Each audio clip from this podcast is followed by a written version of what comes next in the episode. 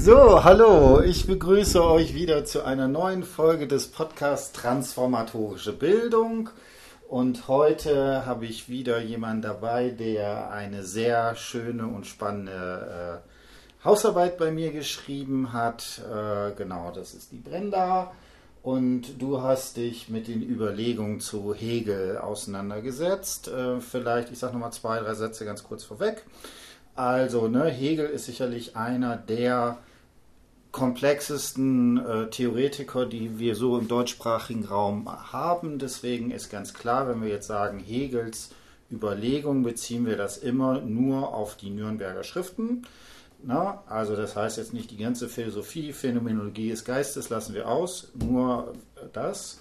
Das zweite ist noch was, was ich vielleicht ganz kurz sagen muss. Also ich war sehr lange gegenüber gerade dieser Hegelschen Theorie relativ skeptisch. Also auch so die poststrukturalistischen Autoren sind da sehr vorsichtig. Äh, was ich aber festgestellt habe, und deswegen ist das zwangsläufig bei mir immer wichtiger geworden, dass so eine in narrativen Interviews solche Erfahrungen wie der Aufhebung, der Rückkehr, der Rückwendung immer wieder als rhetorische Figur eingeführt werden. Ne? Und das war für mich so ein bisschen auch der Ansatz, wieso ich äh, das zunehmend auch in meinen Seminaren immer so ein bisschen stärker in den Mittelpunkt äh, gerückt habe und das wollen wir uns jetzt entsprechend äh, angucken. Genau. Dann würde ich vorstellen, äh, stell dich ein bisschen vor, wer bist du, was machst du, was ist der Sinn des Lebens und des Universums? Ähm, ja, hallo erstmal, ich bin Brenda und ich studiere jetzt im dritten Semester Sonderpädagogik an der Uni Köln. Hm? Und ja, hatte jetzt in diesem, also mhm. beziehungsweise im letzten Semester ein Seminar zu, in Bildungswissenschaften mhm. äh, zu dem Thema transformatorische Bildung und habe mhm. eben mich in meiner Hausarbeit mit ähm, Hegel beschäftigt und mit zwei narrativen Interviews, zu denen ich dann geschrieben habe.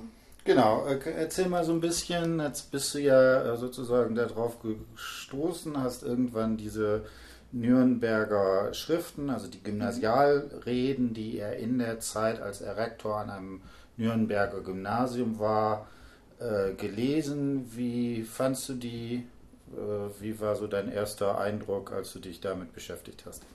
Ähm, also ich muss sagen, als ich das wirklich gelesen habe, dann die hm. Gymnasialschriften war, also hätte ich die jetzt einfach so gelesen, wäre es glaube ich ein bisschen schwierig gewesen, weil es hm. doch irgendwie versteckt war. Hm. Dadurch aber, dass wir das im Seminar schon angesprochen haben, die Theorie, hm. konnte man das eigentlich ganz gut wiederfinden. Dann hm. also die einzelnen Stufen sozusagen konnte man dann gut in den Reden wiederfinden. Ich glaube, hätte ich es jetzt einfach so gelesen, wäre es mir ein bisschen schwer gefallen. Hm. Also das ist bei Hegel schwierig, weil der eigentlich ist das ja sprachlich nicht besonders schwierig. Also der benutzt irgendwie kaum irgendwie Fremdwörter und so weiter. Satzbau ist auch, also natürlich schon längere Sätze, aber jetzt auch nicht wirklich so schwierig, wobei das eben, wie gesagt, bei den Reden hier nochmal anders ist. Die sind ja auch an, an die Eltern der, der Schüler da an dem Gymnasium wahrscheinlich gerichtet worden oder auch an die Schüler selber. Also das äh, ist da nochmal, aber das Ding ist sozusagen, dass obwohl das alles Deutsch ist, ist das quasi irgendwie so eine eigene Sprachwelt, die mhm. da ist. Und da muss man sich erst so ein bisschen für sich sozusagen so äh, entsprechend äh, reinfinden und so weiter. Genau, und dann würde ich sagen, dann fangen wir jetzt so ein bisschen an. Also ne, machen wir so einen kleinen Teil, wo wir so ein paar wichtige Überlegungen für das, was sozusagen da äh, für den Hegel relevant ist, wie gesagt, Nürnberger Schriften. Und dann gucken wir, was sozusagen, wie du das auf die beiden Interviews äh, angewendet hast. Was ja auch sehr spannend ist, dass ich da bei dir auch so eine Entwicklung irgendwie festgestellt ja. habe. Also vielleicht hast du auch einen Aufhebungs- oder Rückwendungsprozess selber durchlebt. Das können wir dann zum Schluss noch diskutieren. Genau. Äh, fang mal an. Was war für dich sozusagen wichtig? Was waren so die zentralen Überlegungen, Formulierungen und so weiter, die für dich sozusagen in der Auseinandersetzung entscheidend waren? Also von Hegels genau. Theorie sozusagen. Ja, also ich fand am wichtigsten eigentlich, also es gibt so einen Dreischritt hm? bei Hegel. Hm? Und ähm, ja, der erste Schritt ist das Unmittelbare. Mhm. Also er bezeichnet das auch als unmittelbare, unmittelbare Verstandesbestimmungen in mhm. seinen Reden. Mhm. Und das ist etwas, was der Mensch halt bereits in sich trägt und auf das er zu, direkt äh, zugreifen kann. Mhm. Ähm, also ich finde das Beispiel an der Sprache eigentlich immer ganz mhm. schön, zum Beispiel dann die Muttersprache. Ohne halt groß darüber nachzudenken, kann man die einfach anwenden, auch mhm. wenn man jetzt irgendwelche, nicht die Regeln weiß davon. Ähm, na, das ist der erste Schritt. Und im zweiten Schritt sagt er dann, dass man sich das Unmittelbare zum Gegenstand des Bewusstseins machen muss. Mhm. Also ähm, ja, der frühere Stoff und Gegenstand muss verändert und neu hm. formiert werden. Das ist so eine Formulierung von ihm. Das ist dann der zweite Schritt, die Entfremdung. Hm. Ähm, genau, also wie gesagt, das Unmittelbare muss zum Gegenstand des Bewusstseins werden. Genau, und damit wird sozusagen der Stoff überhaupt erst, also das ist eben das Entscheidende, glaube ich, was da wichtig dran ist zu verstehen. Das Fremde ist nicht irgendwie was woanders ist oder so, sondern das Fremde wird dazu, dass ein bereits gegebener Stoff, also zum Beispiel die Muttersprache, zum Gegenstand der Reflexion erklärt wird. Dadurch äh, passiert da so etwas, dass sozusagen das zunächst Bekannte einem als Fremdes er erscheint. Ja. Mhm.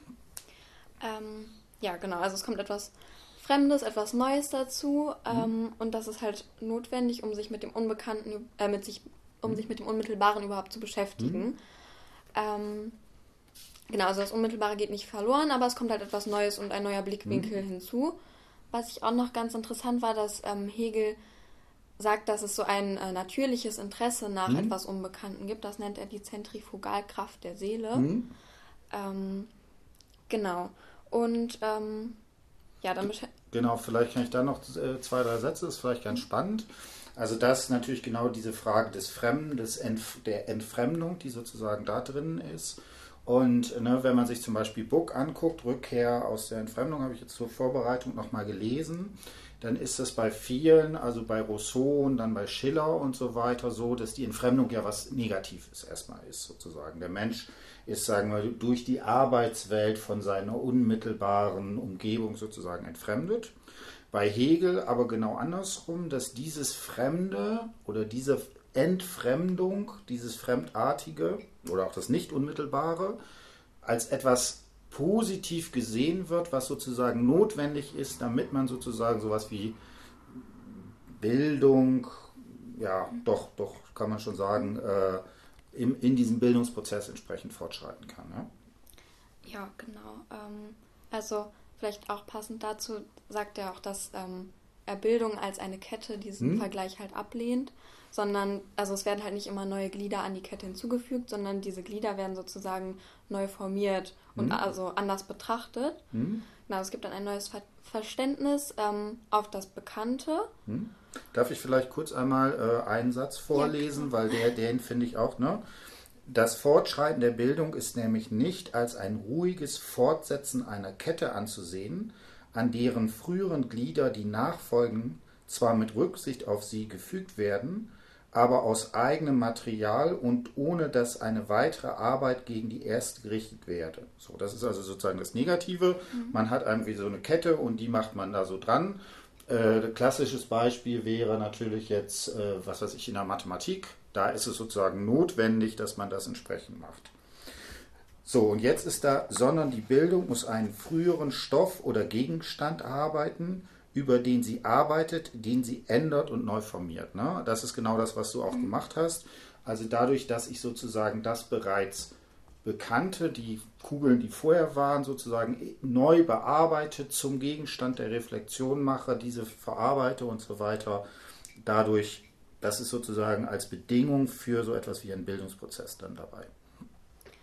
Ja, ähm, ja, genau. Also dann ist der zweite Schritt die Entfremdung mhm. und der letzte Schritt des Bildungsprozesses mhm. nach Hegel ist dann die Rückwendung oder auch Aufhebung oder auch das mhm. Moment der Freiheit mhm. genannt. Ähm, ja, und bei der Rückwendung geht es darum, dass das eigene auch als das eigene erkannt mhm. wird. Also Hegel sagt, dass vorher das eigene zwar schon gekannt ist, aber noch nicht erkannt. Das kommt dann halt durch diesen ja, durch diesen Rückwendungsprozess. Mhm. Und der besteht darin, dass man das äh, Unmittelbare und das Fremde in ein ganzes System mhm. einordnen kann und dann durch Merkmale vergleichen oder unterscheiden kann. Mhm. Also, dass man Gemeinsamkeiten oder Unterschiede feststellen kann. Ähm, genau, also am Beispiel der Sprache, dass man dann durch das Erlernen der neuen Sprache auch über seine Muttersprache die Strukturen und die Regeln, die diese mhm. Sprache ausmachen, dass man die dann aktiv weiß. Mhm. Ähm, Genau, und dann gibt es ähm, in der, also es wird ja auch als Aufhebung bezeichnet mhm. und in Hegels Dialektik gibt es da mhm. drei Bedeutungen für, also die gibt es mhm. auch lexikalisch. Mhm. Und die erste Bedeutung ist Aufhebung im Sinne von beenden oder beseitigen, dass also die vorherige Entwicklungsstufe beendet ist. Ähm, also die Stufe des Unmittelbaren ist quasi dann beendet. Ähm, zweitens ist die Aufbewahrung damit gemeint, ja. also das Unmittelbare, wie wir vorhin schon gesagt haben, das wird ja, das ist ja nicht weg, sondern das ähm, ja. wird ja trotzdem bewahrt, aber mhm. quasi in einer höheren Stufe. Und ähm, genau mit dem Wort Erhöhung wird das auch noch gleichgesetzt, mhm. also dass das Unmittelbare dann aktiv, reflexiv mhm. betrachtet werden kann und in diesem Sinne wird es dann quasi auf eine höhere Stufe gesetzt, mhm. wenn man ja das mhm. wirklich reflexiv äh, mhm. betrachten kann. Genau, darf ich da noch vielleicht zwei, drei Sätze kurz sagen? Also, ne, das ist so der klassische Dreischritt sozusagen dieser dialektischen Bewegung. Tatsächlich ist es ja so, dass wenn man das liest, dass das da gar nicht so einfach sozusagen drin zu finden ist. Und das liegt halt daran, dass, es, dass dieser Dreischritt auch vor allen Dingen von Fichte herkommt. Und man schon, also gerade zum Beispiel dieses Unmittelbare und dieses Entfremdung, das wird ja die ganze Zeit sozusagen benutzt auch diese Moment der Rückkehr oder Rückwendung, das ist ja auch ganz explizit, aber sozusagen anhand dieser Begriffe macht er das nicht. Und ich finde das immer, das ist sozusagen so als erster, damit man das überhaupt mal strukturiert gekriegt, was er da hat, ganz wichtig. Man muss dann aber gucken, und das fand ich in deiner Arbeit sehr schön, dass es halt, wie er das dann wirklich sozusagen mit den Begrifflichkeiten ausfüllt. Ne? Und da ist halt ähm, sicherlich dieses Motiv der Aufhebung drin, aber so, so schön in diesen drei Wortbegriffen dekliniert er das sozusagen da entsprechend nicht durch. Das macht es auch so ein bisschen schwierig, da sozusagen mhm. das zunächst da zu lesen, ja. Ja, genau. Und ähm, ansonsten, das hatten wir auch im Seminar noch, mhm. dass es halt bei Hegel wie so ein Kreislauf ist. Mhm. Also dass es gibt erst das Unmittelbare, mhm. dann kommt das Fremde hinzu, aber durch die Rückwendung wird mhm. das Fremde dann auch wieder unmittelbar. Mhm. Also es ist so wie so ein Kreislauf. Mhm. Genau, und was ich sonst noch ähm, gefunden habe, war, dass aus dem Unmittelbaren, was eigentlich erst singulär ist, wird dann etwas Allgemeines. Hm. Und wenn es allgemein ist, dann wird es zum Begriff. Hm. Ja, das ähm, hatte ich auch noch. Hm. Genau, das ist ne, sozusagen auch dieses ganz Wichtige. Man könnte sagen, dass diese ganze Hegelsche Überlegung zur Bildung sich in zunehmendem Maße allgeme sich allgemeiner machen, dass es sozusagen mhm. darauf hinausläuft dass also diese äh, zunächst ähm, sozusagen einzelnen Geschichten, was weiß ich, wie das in der Familie ist, das ist halt so ganz singulär, aber für die Gesellschaft braucht man halt sowas wie zunehmend Verallgemeinerungen, äh, die dann auch begrifflicher Art sozusagen sind. Und das würde man sagen, das ist sozusagen der, das Ziel dieser entsprechenden Geschichte, genau. Ja. Das hatte ich so. Genau, dann, genau, dann haben wir da jetzt so, so ein paar Sachen äh, damit drin. Und wie gesagt, jetzt die, die, große Herausforderung, das ist tatsächlich irgendwie gar nicht so einfach. Das ist ja bei all diesen Sachen, kriegt man das denn tatsächlich an den narrativen Interviews raus. Und da ist das Spannende, es gibt Interviews, da geht das relativ gut. Und äh, es gibt Interviews, da geht es überhaupt nicht. Das gibt es auch. Das ist äh, Jetzt an sich nicht schlimm, also weil, wie gesagt, da muss man halt irgendwie mit einer anderen Theorie arbeiten. Du hast dir äh, zwei Interviews rausgesucht. Äh, kannst du vielleicht nochmal, also was ich ganz schön finde, dass da auch so ein Veränderungsprozess stattgefunden hat. Kannst du nochmal skizzieren, was war deine Ausgangshypothese? Ähm, ja, also ich hatte zwei Interviews hm? und im einen war es so, dass eine junge Frau relativ hm? spät hm? von Senegal nach Deutschland gekommen hm? ist und da habe ich dann halt direkt vermutet, natürlich, ja klar, da kommt was Fremdes dazu, mhm. die wird bestimmt so einen mhm. Transformationsprozess durchlebt haben. Mhm. Und auf der anderen Seite hatte ich aber jemanden, der zwar mit Migrationshintergrund, aber in Deutschland hm. geboren wurde und auch die Eltern schon in Deutschland waren, hm. wo ich ein bisschen gezweifelt habe, ob der hm. überhaupt irgendwie so einen Prozess durchlebt, weil ich mir nicht vorstellen konnte, was da irgendwie Fremdes so passieren kann für ihn, weil er war ja schon immer hier und ja. Aber es hat sich dann ein bisschen geändert, mhm. als ich es Genau, da, da ist natürlich so ein bisschen dieses, vielleicht diese Gefahr da drin, dass man sagt, das Fremde ist halt in der Fremde. Mhm. Man ist nur in der Fremde fremd.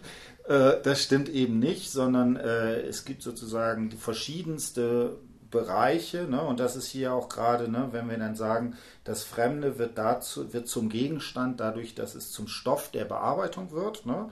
Deswegen kann natürlich quasi alles, was mir unmittelbar gegeben wird, eben auch als ein solches fremdartiges Mir da, äh, da sein. Mit welchem Interview fangen wir an? Ähm, ich würde sagen mit Jala. Okay, fangen wir mit Jala an. Äh, genau, kannst du vielleicht so ein bisschen das Interview zusammenfassen? Worum geht es da? Ähm, Wer ist das? Und so weiter. Ne? Der Name ist übrigens wie immer verändert. Ja, also in dem Interview mit Jala geht es darum, dass sie in Senegal geboren hm. wurde und hat auch relativ früh ihre Mutter verloren. Dadurch musste ihr Vater halt sehr viel arbeiten und sie ist dann so mit knapp 20 hm. Personen bei ihrer Großmutter in so einer kleinen Stadt aufgewachsen ähm, und ist auch erst mit acht Jahren zur Schule gegangen. Hm. Ähm, genau, musste halt viel im Haushalt helfen, keine Zeit für die Schule. Ähm, und während ihres Studiums dann aber, also hm. sie hat dann irgendwann doch angefangen zu studieren hm. auch, lernt sie halt ihren Freund kennen, hm. der ist Deutscher. Und ist dann, ja, nach einem etwas längeren Prozess mit 29 Jahren dann äh, nach Deutschland gekommen. Hm. Und ähm, ja, genau. Soll ich? Ja, mach ruhig weiter. Ja, weil da geht ja schon der Prozess ein bisschen los. Achso, äh, so, willst du erst das Interview komplett einmal oder willst du gleich mit den Begriffen anfangen? Mach so, wie du das in deiner Hausarbeit gemacht hast. Also, ja, dann würde ich direkt hm? also so ein bisschen ja. anfangen. Hm? Ähm, genau, also ich habe halt das Unmittelbare bei Jala, äh, ähm, war das Leben in Senegal quasi, also die hm? Sprache, hm? die Kultur, die ganzen Lebensbedingungen. Ist ja für sie unmittelbar. Es ist ganz normal, dass sie Französisch spricht, dass sie in einer riesigen Familie mhm. aufwächst, dass sie, also stellt auch keiner in Frage, dass sie erst so spät zur Schule geht. Mhm. 25 Personen waren das, glaube ich. Ja, 20 bis 25, ja. also mhm. ein bisschen geändert. Ähm, mhm. Genau. Ähm, was ich da auch interessant war, fand, war, dass diese Zentrifugalkraft der Seele, die mhm. habe ich da so ein bisschen entdeckt. Okay, ja. Ähm, das hat mich echt überrascht, aber sie sagt halt mit 14 Jahren zu ihrem Vater, dass sie ähm, nicht mehr da leben möchte und dass sie halt mhm. halt weg möchte. Und ich finde, das ist so genau dieses, diese Neugier, die er beschreibt, dass sie nicht mehr in diesem mhm. kleinen Dorf leben möchte, sondern dass sie wirklich so die Welt sehen möchte quasi mhm. und auch studieren möchte. Und gerade bei Hegel sagt auch, das ist typisch für die Jugend, ne? Ja, also, ja okay. Ja. ähm, genau, und dann kommt es auch dazu, dass sie dann schließlich ähm, Soziologie in einer größeren mhm. Stadt in Senegal studiert und hat da auch dann die erste Begegnung mit ihrem deutschen mhm. Freund, oder mit ihrem späteren Freund dann. Genau, und äh, da ist schon eine Art Entfremdung, weil sie dieses Ereignis, sagt sie halt, das ist die erste Begegnung mit einem Europäer mhm. gewesen für sie.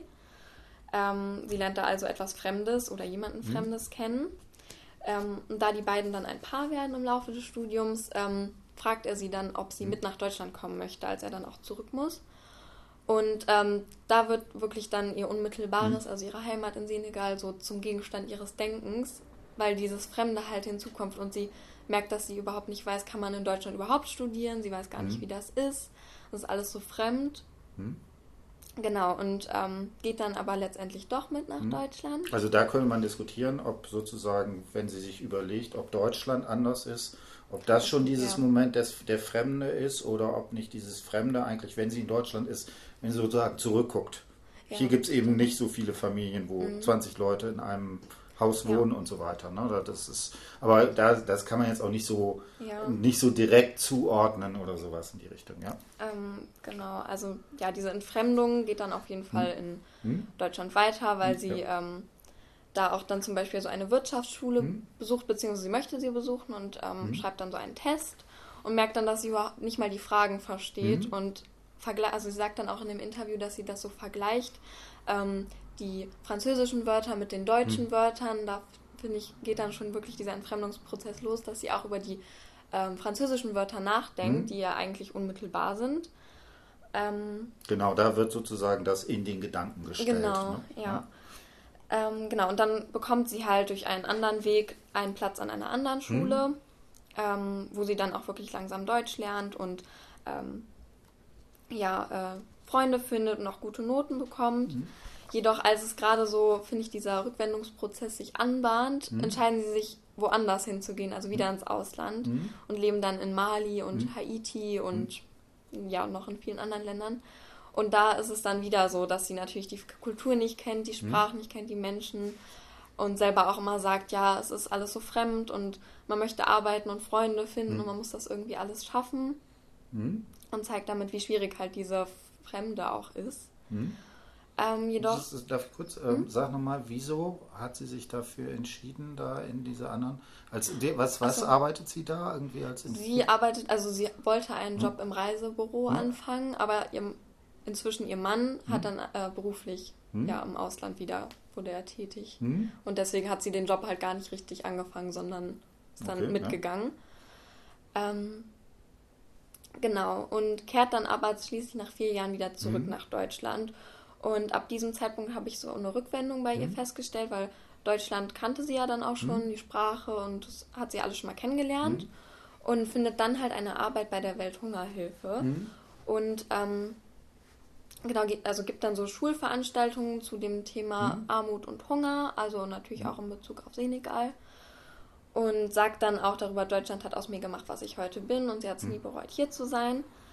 Ähm, genau, und ich finde da so spannend auch, dass sie sie kann dann wirklich das Leben vergleichen von Senegal und Deutschland, weil sie mhm. beides dann kennt und auch jetzt ihr die Armut so bewusst ist, die es mhm. in Senegal gibt, was ja früher, als ihr das unmittelbar war, war das für sie ja ganz normal, da denkt man mhm. nicht drüber nach. Und ähm, sie gibt es aber sogar weiter dann an, mhm. an Schüler und berichtet halt darüber und ähm, zeigt halt auch auf, dass es in Afrika nicht nur Krieg und mhm. Armut gibt, sondern dass es da halt auch Menschen gibt, die intelligent sind und fleißig und was schaffen wollen. Mhm und sagt selber auch, dass sie sich gewehrt hat und fordert andere auf, so mhm. für ein besseres Leben zu können, das äh, zu kämpfen. Das fand ich nochmal so ganz besonders bei ihr, dass sie das nicht nur für sich selber so erkannt hat, sondern dass sie diese Botschaft auch an andere mhm. weitergeben möchte. Genau. Und ähm, ja, fasst dann so die Gemeinsamkeiten und Unterschiede in Senegal und Deutschland zusammen oder generell in mhm. Entwicklungsländern auch ähm, und hat somit dieses Moment der Freiheit auch erreicht, dass es ihr aktiv möglich ist, mhm. das zu vergleichen und darüber zu berichten. Genau. Und so ist ihr äh, Leben in Deutschland dann auch für sie unmittelbar geworden. Mhm. Genau.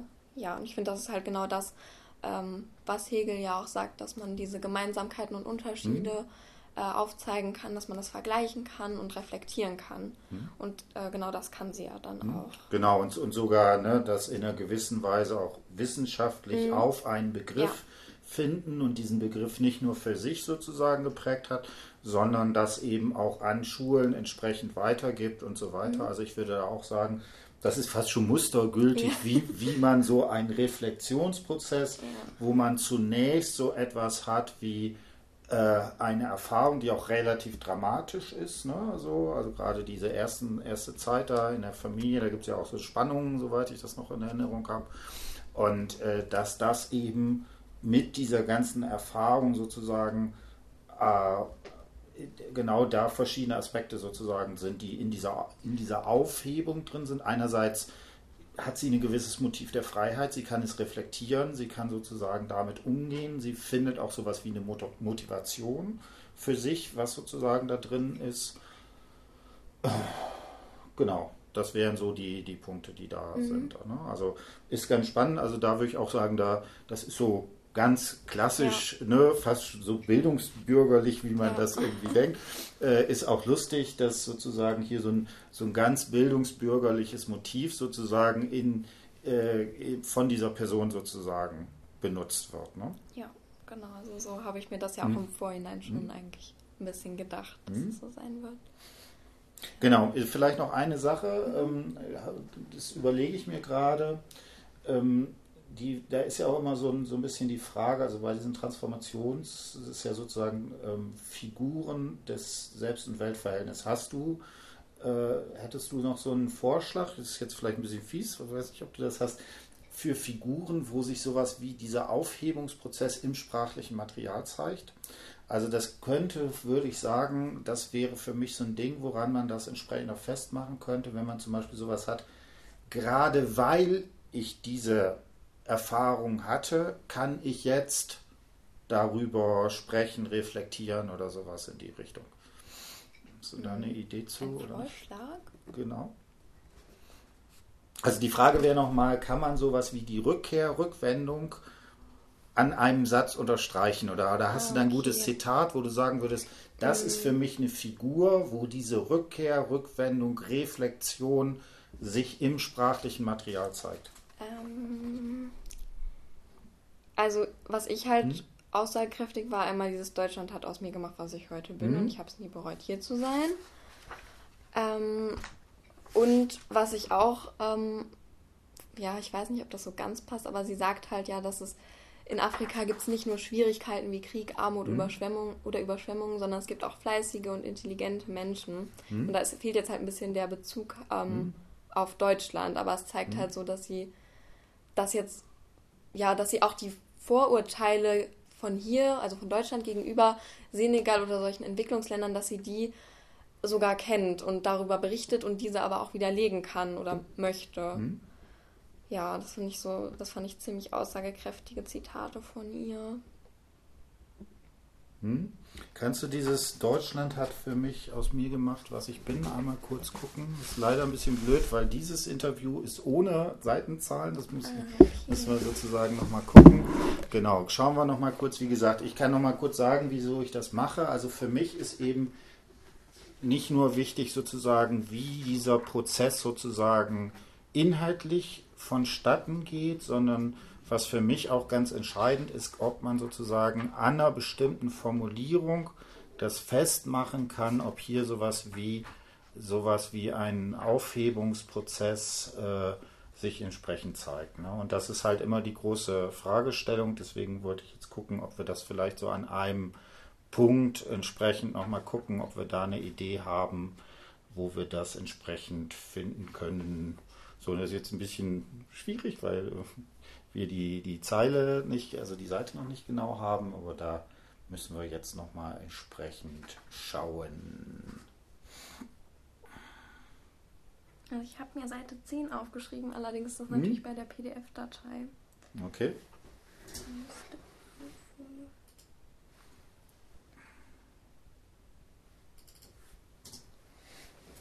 So, jetzt haben wir da so einen Augenblick äh, Pause drin. Das müssen wir jetzt einmal kurz überbrücken.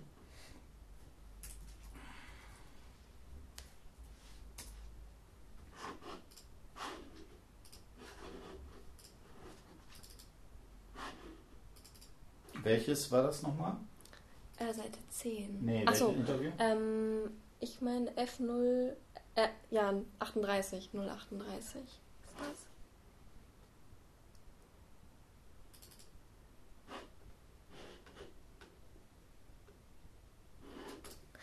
Hier ist es. Ja, dann genau, sehr schön. Dann, dann kannst du da einmal ein Stückchen von lesen, wo du meinst, das sozusagen am wichtigsten.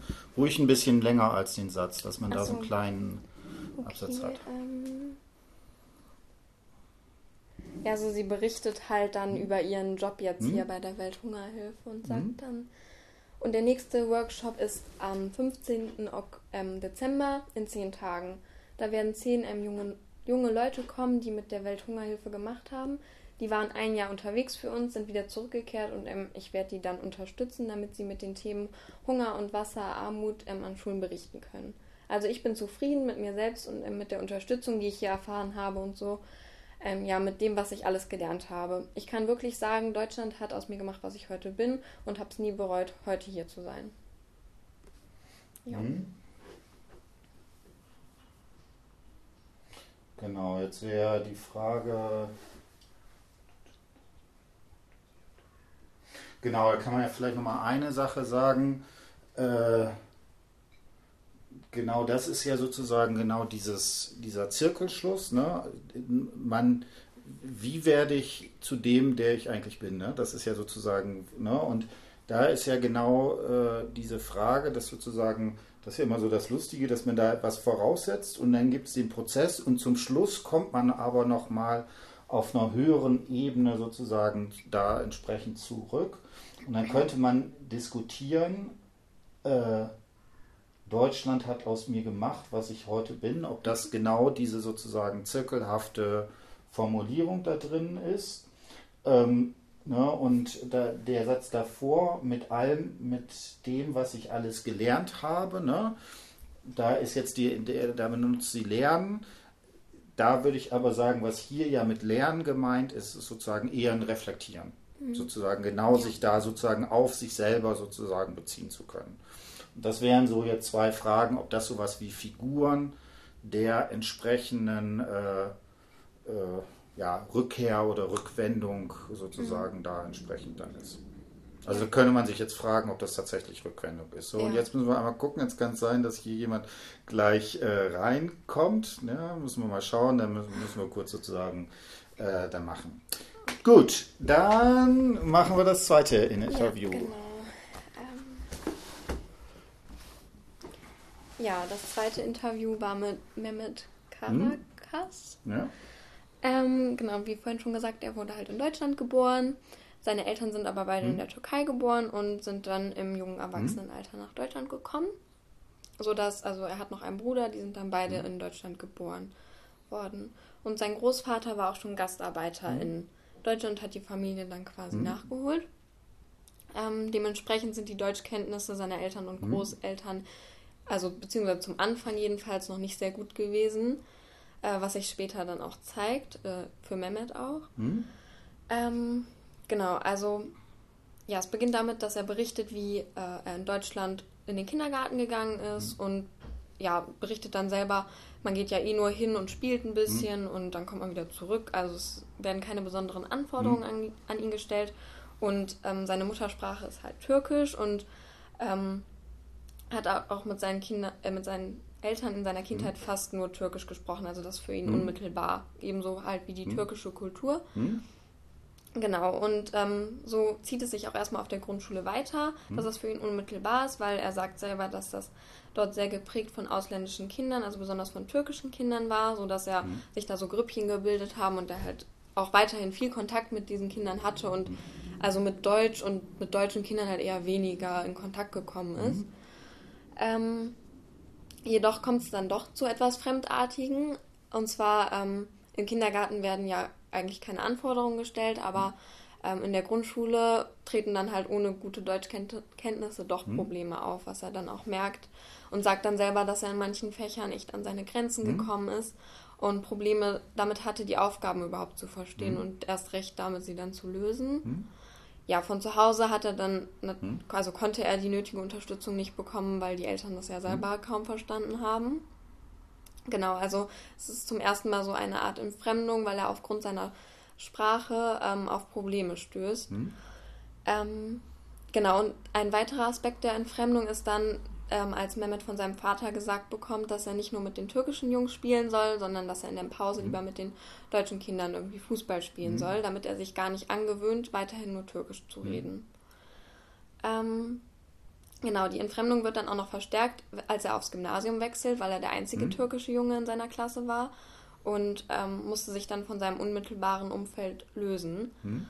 Und sagt auch selber, er war dann bis zum Abi nur der, also der Einzige mit Migrationshintergrund, mhm. sagt da aber auch schon Migrationshindernis dazu, mhm. was ich so als Entfremdung schon gedeutet habe, weil er dann darüber nachdenkt, dass dieses äh, ja, dass er nur Türkisch redet und nur die türkische Kultur mhm. kennt, irgendwie ein Problem für ihn darstellt, was ja mhm. vorher ihm gar nicht bewusst war. Ähm, genau, also seine, ja, seine Sprache und seine Herkunft wird da, damit zum Gegenstand seines Denkens und er muss sich an die ähm, deutschen Kinder anpassen, mhm. an ihre Gewohnheiten und Sprache. Genau, vielleicht nur ganz kurz. Also das ist ja total interessant, dieses mhm. schöne, ne, das ist, ich bin ähm, jemand mit Migrationshindernis, so ja. sagt, glaube ich, ne, wo dann so, ein, so eine merkwürdige, interessante Sache ist, ob das jetzt vielleicht ein freudscher Versprecher ist oder sowas, ne, dass er, dass er eigentlich Migrationshintergrund sagen wollte, aber dann doch irgendwie sowas wie Hindernis irgendwie im äh, entsprechenden äh, äh, dabei hat oder ob das schon eine Reflexion darauf mhm. ist. Ne? Das kann natürlich sozusagen beides ja. sein. Das ist auch, äh, ist auch ein, äh, denke ich, so ein äh, entsprechender Übergang. Aber es ist auf jeden Fall, das ist ein sehr sprechender ja. Variante, die sozusagen da auftaucht. Ja? Ähm, genau. Genau. Ähm, ja, er macht dann einen ziemlichen Sprung in dem mhm. Interview, in dem er halt eigentlich aus heutiger Sicht so berichtet, mhm. ähm, wo man dann aber wirklich, finde ich, eine Rückwendung schon mhm. feststellen kann, also den dritten Schritt dann, mhm. ähm, weil er erzählt, dass er ähm, durch diesen Wechsel, Wechsel aufs Gymnasium es schaffen musste, Kontakt halt mhm. zu seinen türkischen Freunden zu halten, mhm. die halt alle auf anderen Schulen war, waren, aber auch ähm, mit seinen deutschen Freunden, weil er mhm. sagt, dass es einen Konflikt dazwischen gab, dass es nicht möglich sei, seine deutschen Freunde und seine türkischen Freunde mhm. zusammenzubringen. Ähm, also hat er anscheinend festgestellt, dass zwischen den beiden Kulturen mhm. große Unterschiede mhm. liegen, die sich irgendwie für ihn nicht vereinbaren lassen. Ähm, und also er sagt selber, da waren Welten dazwischen, es hat nie so richtig funktioniert und deswegen musste er sich dann einzeln mit denen mhm. ähm, treffen. Genau, und ähm, Wobei da, das wäre jetzt wäre das für dich schon sowas wie eine Rückkehr oder Rückwendung? Oder? Also für mich hat das schon dazugehört, weil er dann so sieht, dass da wirklich Unterschiede dazwischen sind. Hm? Also irgendwie mit seinen türkischen Freunden und mit seinen deutschen Freunden zusammen kann er sich nicht äh, zusammentreffen, weil hm. das irgendwie so unterschiedlich ist. Also hm. ja. Genau, ja, da wäre ich jetzt, also mir wird zumindest aus okay. dem bildungstheoretischen Blick noch nicht irgendwie äh, reichen. Okay. Äh, also natürlich ist sozusagen diese Wahrnehmung der, dieser Unterschiede, ne, das ist klar. Also für mich, was, was sozusagen noch dazukommen müsste, ist, dass, dass das sozusagen reflektiert wird. Hm, okay. Ne? Also dass das in irgendeiner Form äh, gesagt wird, okay, das, das ist ja sozusagen ein Problem gesellschaftlicher Natur oder sowas, das wäre vielleicht sowas, wo das dann in den Be äh, Begriff gestellt wird. Ja? Okay, ja, vielleicht wird das jetzt noch ein bisschen hm? deutlicher, weil er dann halt auch noch sagt, ähm, er verhält, also ich verhalte mich auf der Arbeit hm? anders, als wenn ich mit meinen türkischen Freunden in der Kneipe hm? bin und Karten spiele nur unter Türken. Hm?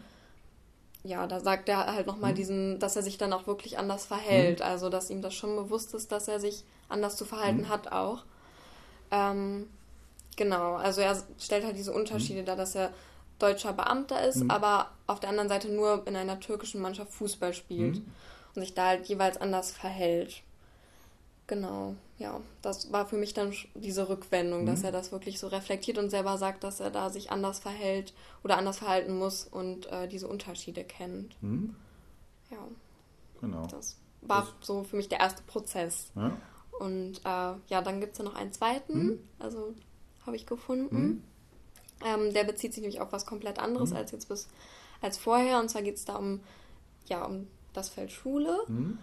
Ähm, und zwar war es, also sagt er, dass er nie schulisch nie große hm. Probleme mhm. hat, jetzt mal abgesehen von ganz am Anfang, mhm. als er wirklich Deutsch noch nicht so gut konnte. Aber er sagt, dass er sich in der Schule kaum angestrengt hat und ähm, sogar durchs Gymnasium halt locker durchgekommen ist, ohne viel dafür zu tun. Mhm. Was für ihn also unmittelbar ist, dass er da einfach immer so hm. durchrutscht irgendwie. Ähm, das ändert sich jedoch nach seinem Abitur und zwar ähm, fängt er dann ein Studium an in einem Technik-Kommunikationsstudiengang hm. in einer Großstadt und ähm, ja, tritt, also da kommt es dann zur Entfremdung, weil mhm. erstmal kennt er niemanden, er hat da keine Bekannte, keine Familie und ähm, merkt halt, dass er überhaupt nicht mitkommt in seinem Studium. Also er sagt selber, es war eine Katastrophe.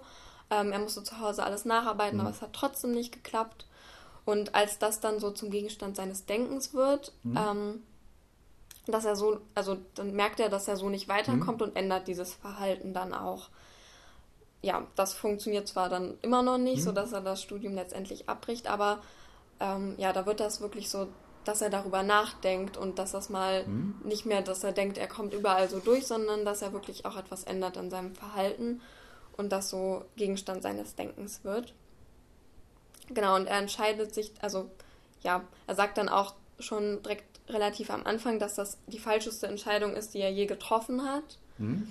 Ich weiß nicht, ob das schon wirklich so zur Rückwendung dazugehört, weil er das anfängt zu reflektieren. Ähm, jedoch fängt er dann eine Beamtenlaufbahn an in einer mhm. anderen Stadt. Und ähm, genau da sagt er dann wirklich, er hat dann diesen direkten Vergleich zwischen dem mhm. Studium und dieser Beamtenlaufbahn, sagt dann halt auch, es war eine falsche Entscheidung mit dem Studium mhm.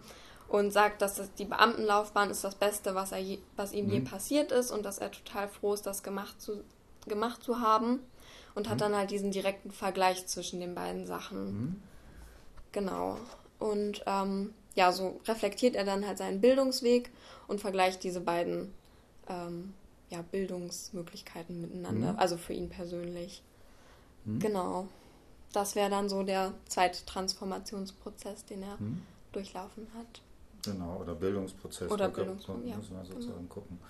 Genau, da würde ich jetzt vorschlagen, dass wir da noch so ein bisschen rein. Ich bin noch nicht so ganz überzeugt, muss noch ein bisschen argumentativ nachlegen. Also, ähm, was also ganz klar ist, wir haben hier zwei, zwei Sachen, die du ausgemacht hast, wo sowas wie ein Entfremdungsprozess mhm. äh, stattfindet. Das heißt, wo er plötzlich Erfahrungen macht, die so mit seinem mit der Art und Weise, wie er so drauf ist und so weiter, eben noch nicht äh, ähm, bearbeitbar ist. Und jetzt ist aber die Frage sozusagen, also inwiefern ist das sozusagen etwas auf eine höhere Stufe gestellt? Ne? Mhm. So.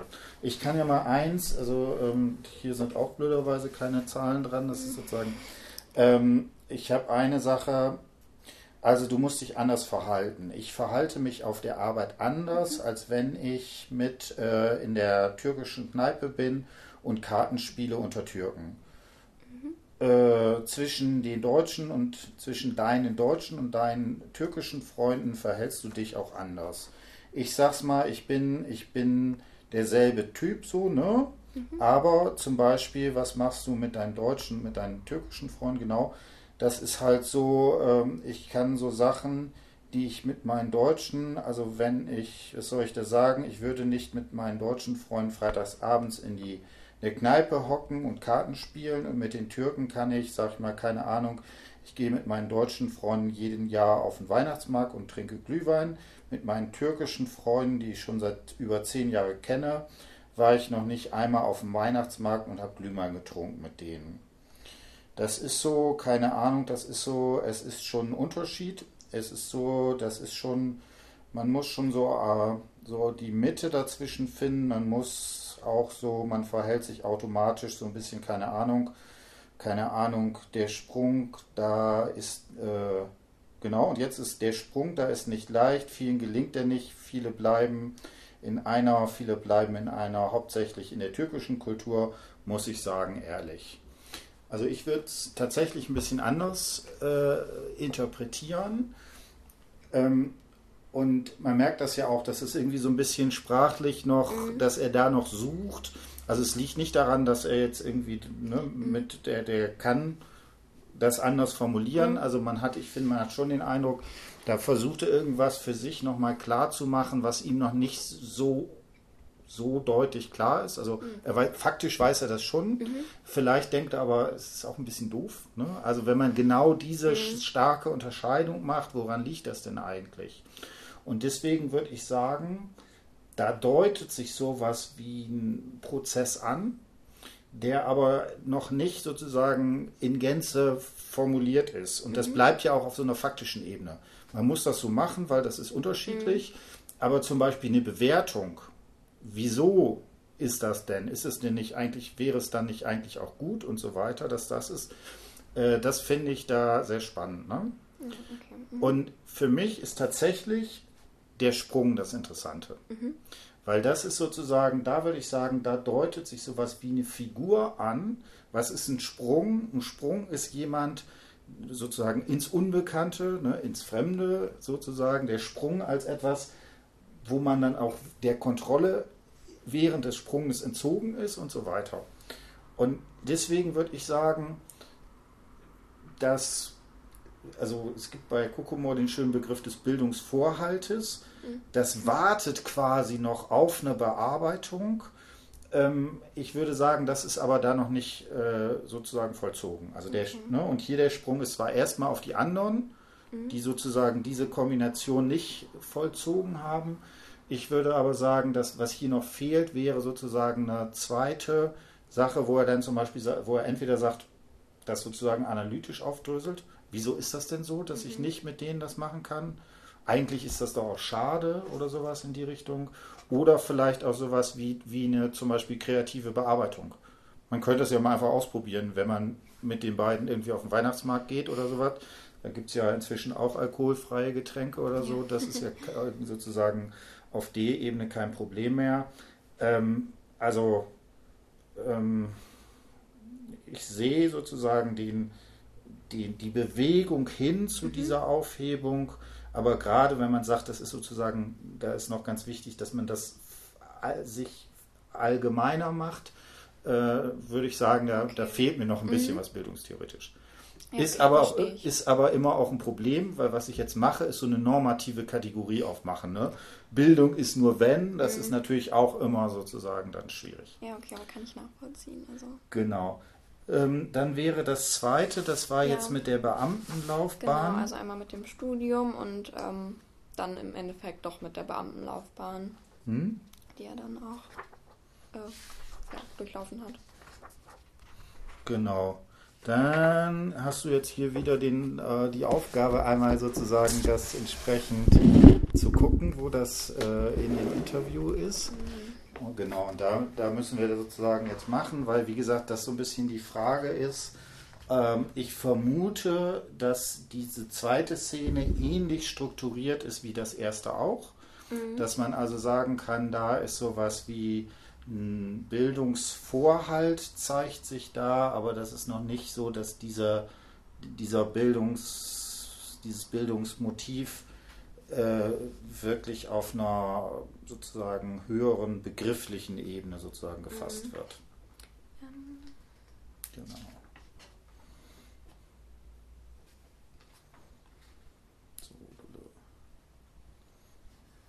ich merke dringend, dass ich sozusagen diese Nummerierung da irgendwie nochmal irgendwie äh, damit dabei machen kann.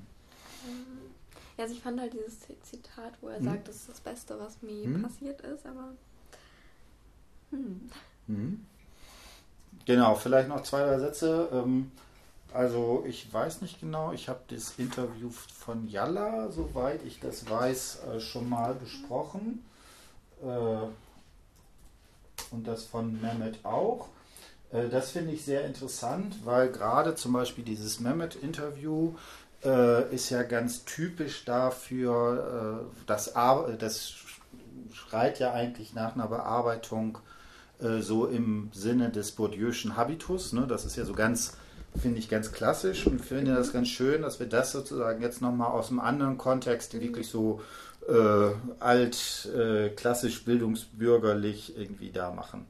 So, äh, also genau. dieses Zitat habe ich auf jeden Fall. Genau. Gefunden. Mach mal, äh, lies mal wieder so ein bisschen so, wo, dass man so ein bisschen den Kontext und ja, so weiter hat. Ähm, ja, also er berichtet vorher, hm? dass so eine hm? Frau vom ähm, Bürgerbüro ihm da sehr geholfen hm? hat. Aber dann, ja. ähm, genau, und dann sagt er, so im Nachhinein hatte ich sehr, sehr viel Glück keine Ahnung, vielleicht gehört das ja dazu. Im Endeffekt hatte ich sehr, sehr viel Glück. Aber ich habe auch dafür sehr, sehr viel gemacht. Ne? Äh, viele Umwege gegangen und am Ende bin ich jetzt fertig.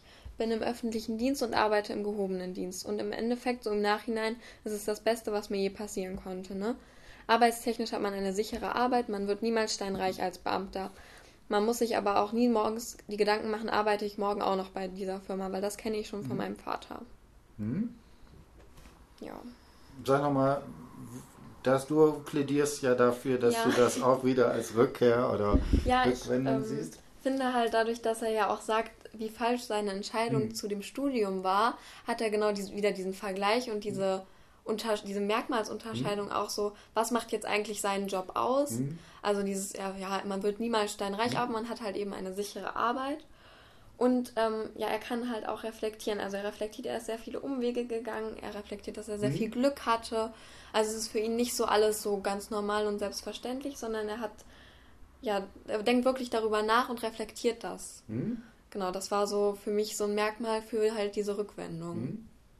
Genau, ich sag mal, also äh, ich würde auch vielleicht dazu plädieren zu sagen, das ist so dazwischen. Also auch hier wieder sowas, dass da ein Bildungsvorhalt ist, mhm. der noch nicht für sich so eine Figur hat. Und ähm, man könnte das nämlich über die, gerade dieses Motiv der Freiheit sehen. Also wenn man, wenn ich das sozusagen, wenn ich das richtig verstehe, dann ist ja sozusagen die Bewegung, dass man zunächst etwas, was man passiv erleidet, dieses gewisse Motiv der Entfremdung, das ist ja auch immer so eine gewisse Form des Selbstentzuges. Ich bin nicht mehr Herr im eigenen Haus in dem Moment. Mhm. Und durch, wenn ich sozusagen dieses durchgearbeitet habe, kann ich mich über die Reflexion über diesen Punkt erheben. Und mich sozusagen sagen, also selbst wenn ich sagen würde, äh, ich habe festgestellt, das war alles total schlimm und so weiter und so fort. Und jetzt weiß ich, dass das aus den und den Strukturen schlimm ist. Dann habe ich ja nicht die Vergangenheit geändert, aber ich habe ja sozusagen mhm. über die Reflexion mich als Subjekt, als jemand konstituiert, der das entsprechend sehen kann. Mhm. Und da finde ich interessant, das schwankt nämlich, weil zu den, in den meisten Fällen sind das Passivkonstruktionen. Und aber es gibt genau eine Sache, wo man sagen würde, da taucht so ein Moment der Freiheit auf. Und das ist dieses, wo er sagt, da ich habe da ja auch viel sozusagen zu getan oder sowas. Mhm. Kannst du nochmal den Satz? Ja, er sagt, im Endeffekt hatte ich sehr, sehr viel Glück, aber ich habe dafür auch sehr, sehr viel gemacht. Genau, ne? Und da würde man sagen, da taucht, ich habe da sehr, sehr viel mhm. für gemacht. Das ist sozusagen, da ist etwas, wo er sozusagen sich als Subjekt konstituiert, während das bei den anderen sozusagen mit Glück ist. Mhm. Äh, sag nochmal den ganz letzten Satz, wo er dann ähm, dieses arbeitstechnisch hat man eine. Nee, da, davor, glaube ich, ist das irgendwie. Da kommt auch nochmal so, ein, so eine Passivgeschichte. Ähm, ich glaube, also und im Endeffekt, so im Nachhinein, ist es das Beste, was mir je passieren konnte. Genau. Achso, okay.